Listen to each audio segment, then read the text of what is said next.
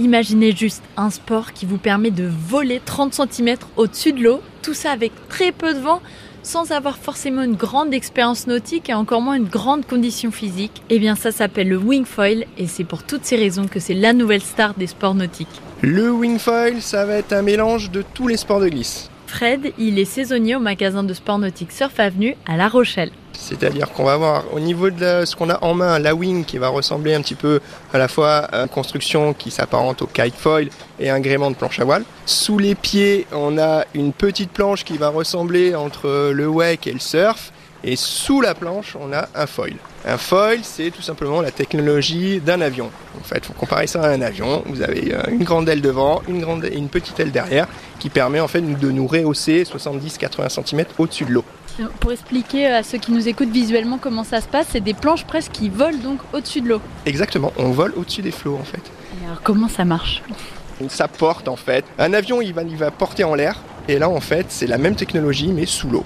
Donc pour faire du wingfoil il faut trois éléments, une voile, une planche et un foil.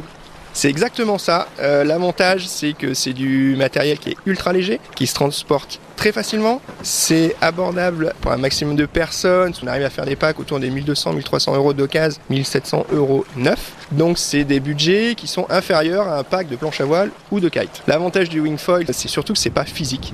Tous les juniors, euh, les gens euh, qui ont abandonné le kite ou la planche à voile parce que c'était un petit peu physique, reviennent sur ce sport-là parce que c'est justement facile à mettre en œuvre et peu peu physique. Comment ça, c'est pas physiquement Avec tout ce que vous me dites, avec cette voile, cette planche foil, j'ai l'impression que ça a l'air très compliqué. En fait, on vole. Donc, dès que le, foil porte, plus de, friction en fait avec euh, l'eau, c'est addictif en fait. Il faut comparer ça en fait un petit peu à faire du snowboard en poudreuse. On vole, on est sur un petit nuage au-dessus de l'eau.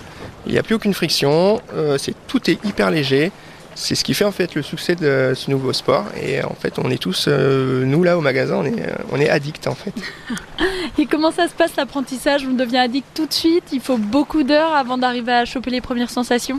C'est une formalité pour les gens qui font déjà du foil sur d'autres supports, en kite ou en planche à voile. Après, si vous n'avez jamais fait de sport nautique, euh, il est fortement conseillé d'aller voir les structures. Donc tous les clubs de voile se sont mis en fait à pratiquer euh, des, des, cours de wing, soit en foil tracté au début, puis après avec le matos. Fortement recommandé d'aller voir les professionnels en fait. C'est quoi les différentes sensations qu'on ressent quand on vole au-dessus de l'eau? J'imagine que c'est dingue.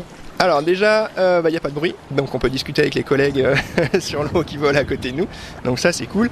On n'a pas euh, le contact avec l'eau, alors ça peut être un petit peu déroutant pour certains, mais on est sur un nuage. Donc en fait c'est pas traumatique pour tout ce qui est jambes et articulations. Et puis ouais c'est le silence et c'est en fait la capacité à voler, à aller, naviguer dans très peu de vent. C'est une discipline où avec un petit peu d'expérience, dès qu'on a 10-12 nœuds, donc c'est un petit force 3 Beaufort hein, pour les connaisseurs, eh ben on arrive à s'amuser. Contrairement à la planche à voile ou le kite où il faut un petit peu plus de vent et des matériels beaucoup plus volumineux pour arriver à naviguer dans cette petite plage de vent.